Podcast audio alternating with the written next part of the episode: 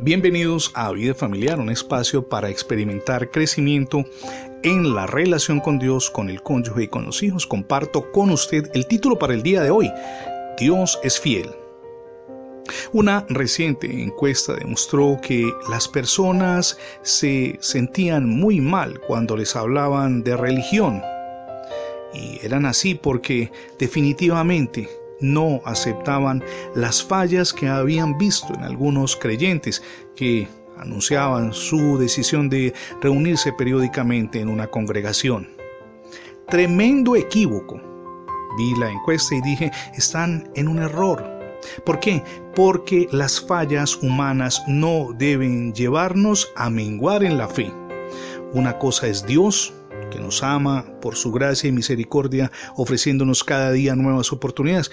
Y otras son las personas que se abrogan la capacidad y el carácter de líderes religiosos y cometen errores porque dependen de sus fuerzas y no de Dios.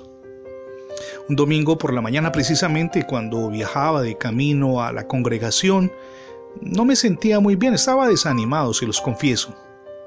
Cuando iba por la carretera me fijé en un letrero al lado del camino que decía, Dios es fiel.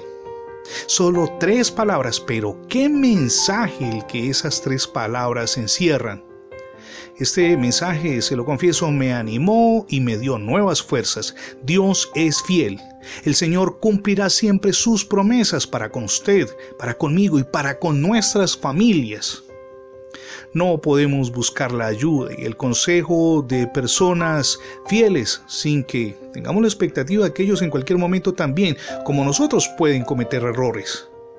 ¿Por qué? Porque son solamente humanos. Con el tiempo pueden decepcionarnos y nuestra mirada tiene que estar puesta en Cristo y no en el ser humano ni en el líder de la congregación. Recordemos a los que en un tiempo fueron hombres fieles en la iglesia hermanos en la fe que predicaron contra el pecado y aparentemente eran infalibles, incluso cuestionaban a los pecadores. Sin embargo, resultaron infieles en sus acciones. ¿Por qué? Porque dependían, insisto, más de sus fuerzas que de Dios. Cuando vamos al libro de las lamentaciones de Jeremías en el capítulo 3, verso 23, leemos, Grande es tu fidelidad, oh Dios. Dios es fiel, permítame subrayarlo una vez más en toda esta reflexión. Él no está hecho de carne y hueso como los seres humanos. Él no es vulnerable a las tentaciones y acechanzas del diablo.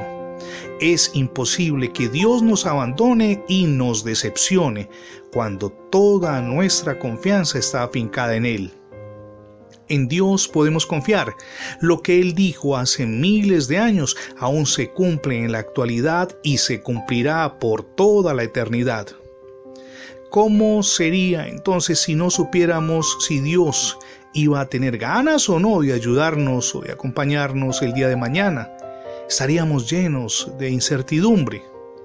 ¿Qué si Él tomara el día libre este día o el día de mañana y no mandara la gracia para nuestras necesidades, estaríamos perdidos.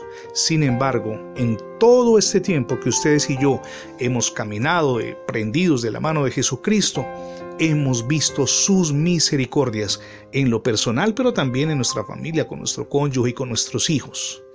Gloria sea a Dios por eso. Permítame insistirlo, no soy un religioso, simplemente soy, alguien que dice, gloria a Dios por acompañarnos siempre y por ser fiel. Dios siempre estará con nosotros por amor y por gracia. Él no cambia, en Él podemos confiar.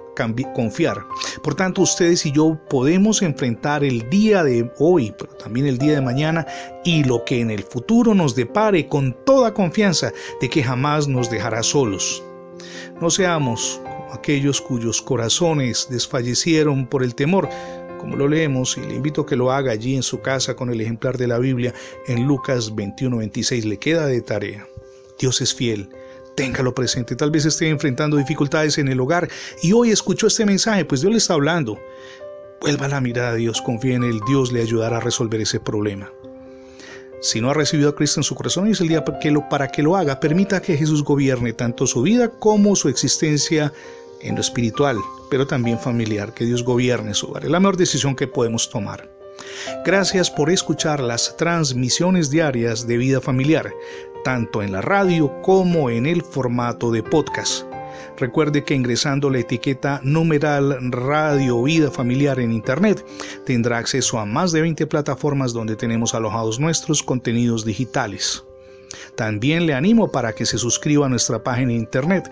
Es facebook.com diagonal programa Vida Familiar. Somos Misión Edificando Familias Sólidas. Mi nombre es Fernando Alexis Jiménez y a todos quienes trabajamos en este ministerio nos asiste un deseo y es que Dios les bendiga hoy rica y abundantemente.